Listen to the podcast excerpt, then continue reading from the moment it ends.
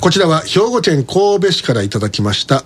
50歳車屋勤務ラジオネームひよち。ありがとうございます。ありがとうございます。先日ニューヨークのケネディ空港からベルギーのリエージュ空港に向かっていたエアアトランタアイスランディック航空のボーイング747貨物機は馬を輸送しておりましたが馬。離陸後すぐ機内で馬がコンテナから抜け出しました。スタッフは馬を拘束することができずパイロットは飛行機は大丈夫だが馬が心配だとはい。いうことで緊急着陸を要請しました、管制官はすぐに、えー着陸許可をしたものの安全に着陸するためには機内の燃料20トンを 投棄する必要があったため警告を発しながら、えー会場へ投棄、えーしました無事ケネディ空港に着陸。で逃げ出した馬は拘束して、えー獣医師の診断を受け再度燃料を補給してすぐに離陸。翌朝無事目的地のベルギーリエージュ空港へ到着しました。動物の逃げ出し案件としては今年8月ドバイ空港を出発予定だった航空機の機内貨物室コンテナから熊が逃げ出したため。鎮静剤で眠らせ熊を下ろしたことがありましたが馬にしろ熊にしろ話が分かる相手ではないので大変ですねということでいただきました、えーあのー映画のですね、はい。あのインターナショナル・ベルベッドというほとんどの人が知らない映画がありましてもともとはですねナショナル・ベルベッドという映画があってこれエリザベス・テイラー主演の映画なんですけど、はい。それのリメイク版でテータム・オニールという人が主演しましたインターナショナル・ベルベッドという。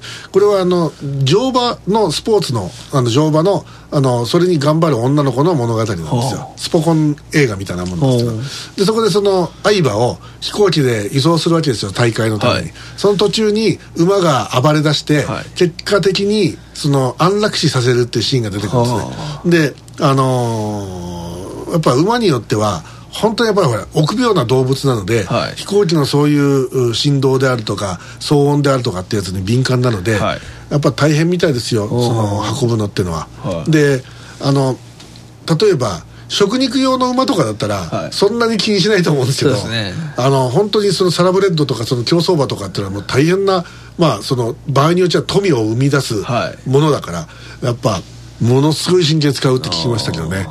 で、まあ、あとはもちろんね、あのー動物にもよるんでしょうけどその危険な動物も中に多いですよその熊とか、その熊逃げ出したらまずいでしょうだって、あのえーまあ、最近もあのやたらと日本では熊の被害が出ていますけどもね、えーまあ、熊かキラウエアかと言われておりますけども、えー東北では熊が九州ではキラウエアが暴れているという。恐ろしいですね。恐ろしいと言われてますけど、えーキラウエアさんが苦手な動物って何かありますか？苦手な動物？はいあんたあんたはワンちゃんが割と好きだよねなんかね。ああ犬は好きですね。猫猫派じゃなくて犬派だって言ってるじゃんね、はい犬派ですね。ええ。こうあの、はい。ピットブルとか がこうあの飛んできたらどうします？ピットブル？ピットブル。ピット何ですか？ピットブル。ピットブル。あググレカスっていう。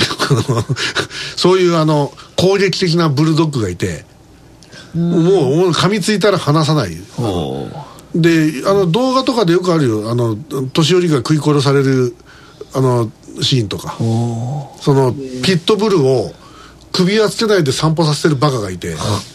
で他のなんかあのあの可愛らしいあの小型犬とかを見た瞬間にガーッと突っ込んできてそれでもうあのく食いちぎったりするような動画が結構ありましたね。えげつないですけどねね。で他になんかこう好きな動物とかないですか？な動物。はいいや分かった。レオポンですね。ーレオポン？レオポン。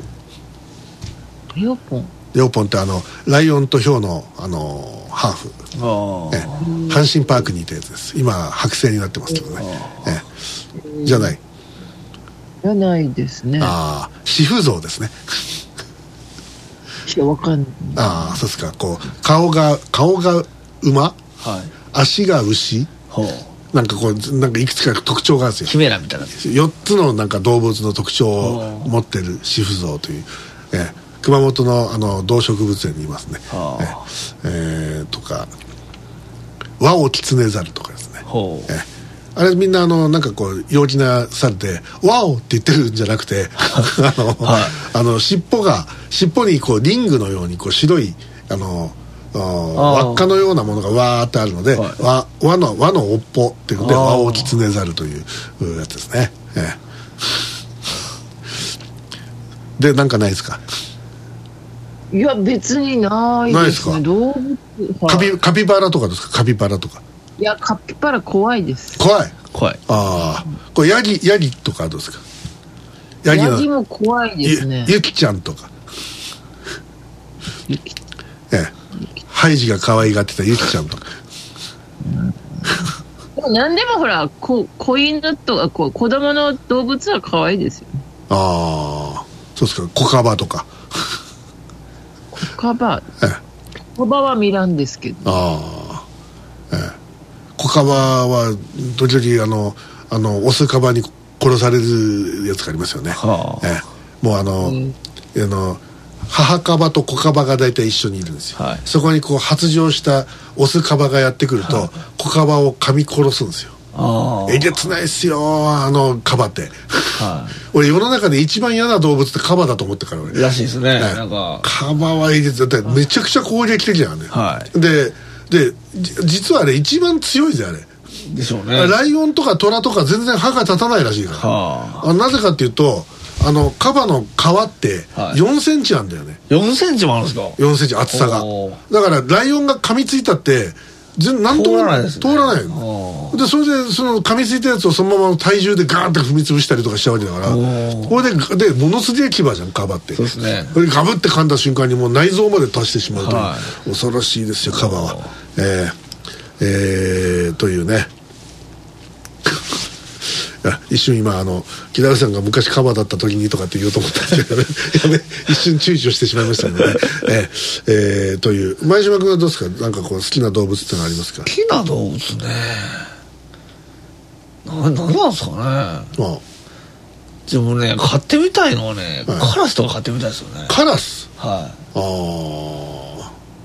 いなんか懐いてるカラスとかめっちゃ可愛いなと思うんですけどね。ああまあ利口だっていうね。はい、うん。あの5歳児ぐらいの頭でしょ？まあまあまあ。そうでしょえいやいいなと思うんですよね。私はどちらかというとキツネですね。ああ。ええ。キツネ可愛いですよ、ええ、キツネは飼ってみたいですね。あええ。あのーなんか北海道にあるじゃんなんかキツネの王国みたいな。ああ。でキツネと遊べるとこはい。行ってみたいですね。あそれも犬科なんでね多分。犬科だけど進化してってちょっと猫に近い猫と犬の中間ぐらいの知能があるんですよ。ほだからあの犬と猫でいうと猫の方が知能知能若干高いんだよね、はであのだからそのなんか猫の性質と犬の性質を両方持っていて、はい。それだからもうあの人懐っこさっていう部分でいうと、はい。狐以上のものはないんじゃないかというぐらいにこう可愛いキツネよりもタヌキ派なんですよあだ柴犬もあのタヌキフェイスとキツネフェイスってありますけどあタヌキフェイスの柴犬が可愛いですね。ああ。まあタヌキも可愛いっちゃ可愛いですけどね、はい。まああれよく食えるねあんなものね。タヌキ汁とかね、く熊とかもよく食うよねあんなの。ああクマ硬いらしいですよね。なん全然食いたいと思わないけどねああいうのは、うん、でもまあまあ周りでああいうの食べたいという人がやっぱな結構いるのでやっぱ、みんなみんな悪食だなって思ってえ木田さんもあのそういうジビエとかどうですか？ジビエ？ジビエ。いやえ食べたことない？そういうのなんかこう鹿とか。イノシシとか。イノシシとか。ーまあないですね。ない？ああうまいけどね、はい。ちゃんとしたやつはね。そうですね。ええ。ということで、えー今あ前島君がポリポリ書いてるんで。そうですあのあれですかあのトコジラミが。違いますね。あの今大阪では話題のトコジラミがでやばいらしいですね。ええあの大阪メトロ谷町線で目撃されたという噂が持ちきりの。あれなんか蒸気でやるような話よなんか。だからあの大阪メトロは全車両を全部やっえーせ1382両かなんかはあ。あの害虫駆除するらしいよ。地獄ですね。もうでもトコジラミなんているけどね。はうんあ見たことないトコジラミあないですね。あそう、はい。俺淀川通りのあの今なんかインド料理になってるところで、はい。なんかもともと鉄板焼きかなんかだったところなんだけど、はあはあそこで見たぜ俺。へえ。干からびたの。調べたの？あのだからもうあの死んでるやつ、うはん、あだからここいたんだなっていう、ええ。あのー記憶ありますよ。あまあ意外とおるんですかね。いるいる。うん、まああのーお気をつけいただきたいと思いますけどね、ともかく今韓国とフランス・パリで大発生しているという、はい。トコジラミはい。木田さんもあのねあのどうですか？トコジラミは美味しく召し上がってると聞くんですけど。いや、食べません。あそうですか。こうなんかあの妖怪つまみ女って言うんでこううまそうじゃんこれって言ってこうポリポリポリポリこうちょっと血の味がして美味しいとかってそういう なんかおつだねとかってそういうそういうことないですか？ないです。あそうですか。最近木田さんはあれですか？あののあのもうそろそろ忘年会シーズンですけどあの調子よくあの熊本であのメーター上げてたりするんですか？いや、もう普通にもう毎週飲みに行ってますから。あ。毎週が忘年会らし。い毎週が忘年会。ああ最近のお気に入りのおつまみとか何かありますか？おつまみ、はい。ああの、緑豆、あ、緑豆春雨の、あの、はい。なすななんでですか？知らねえよその聞かれても。す酢の酢の物酢酢の物じゃないなパパクチーの入ったなんていうの？緑豆春雨でいいんですよねあれ。春雨だよね要するにね、はい。春雨とパクチーの何こうあの要するにあの酸っぱいやつ？甘酸っぱいやつ？そうそうそうそうそう。はいはい。はい。ああパクチーがね。あパクチーね。あああんたパクチーとか好きだったかね？はい嫌いではないですよ。ああ。俺も嫌いじゃないけど好きではないね。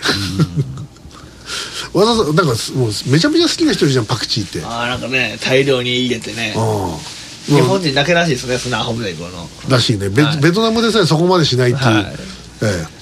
あとなんかねそのやっぱ日本で育ててるやつは、は日本人向けに柔らかく作ってるみたいだよ。はなんかねやっぱそういうあの東南アジアとか行くと、はい。結構そのワイルドな種が多いみたいで、ほう。結構なんか繊維繊維っぽいっていうかこうあの筋筋張ってるああの茎とかが、はい。そういうのが多くてこの歯ごたえとかがやっぱ違うあのは、まあ、歯触りが悪いって、まあ、日本人からすると悪い。向こうからするとそれが普通っていう、はい。なんかそういう話をちょっとこの間聞きましたけどね、はい。えーということでございまして。さあ今日はいつもよりちょっと短いかもな、えーお送りしてまいりました QIC そろそろお別れの時間が近づいております。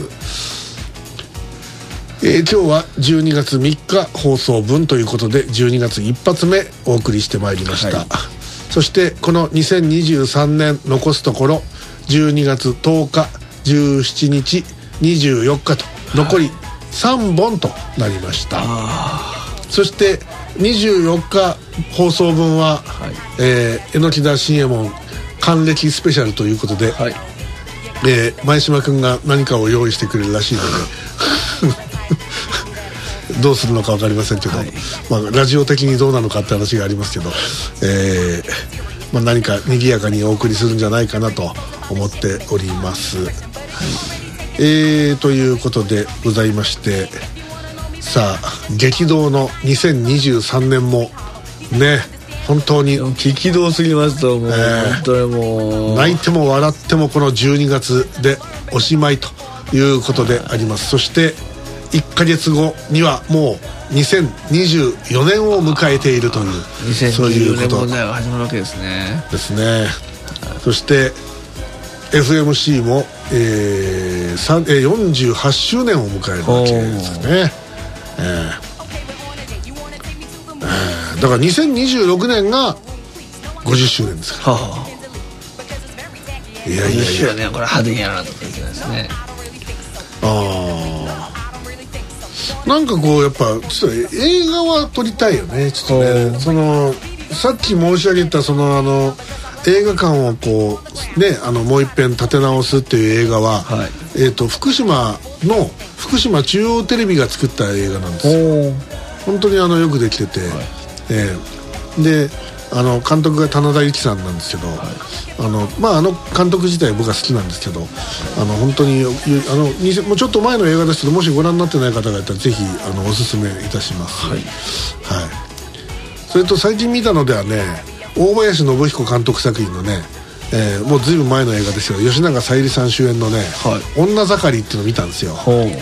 もうね久々に目が回った。は ものすごいのよカット割りが。あへえもうワンカットがはい。5秒ないから、はもうポンポン一体全部で何何千カットあったんだろうかってぐらいのすごいですよ。もうちょっとねあの大林信彦を舐めてかかってたですね私、えーまああのそんなのも見まして初めて吉永小百合が色っぽいっていうのがちょっと分かったっていう、えーまあ、そういう映画もありましてね、まあ、いずれまた映画の特集映画のそういうう話をエッセンスをまとめたミニ番組なんかも作っていこうかなと思っておりますがまずは今ね、えー IBB、えークラウドファンディングやっております、えーどうぞ皆さんご協力よろしくお願いいたします、はいそして、えー基金募金の方も受付しておりますので、どうぞよろしくお願いいたします、えースタッフも募集し始めております、えーばあこの番組に、はえーね、加わって一緒に、えー番組作りに参加していただきたいと思っております、さあそろそろお別れの時間です。お相手は榎田信也門と。わしはと。そして、えー IBB 九州は。じゃあ、上谷優子でした。それではまた来週。ごきげんよう。さようなら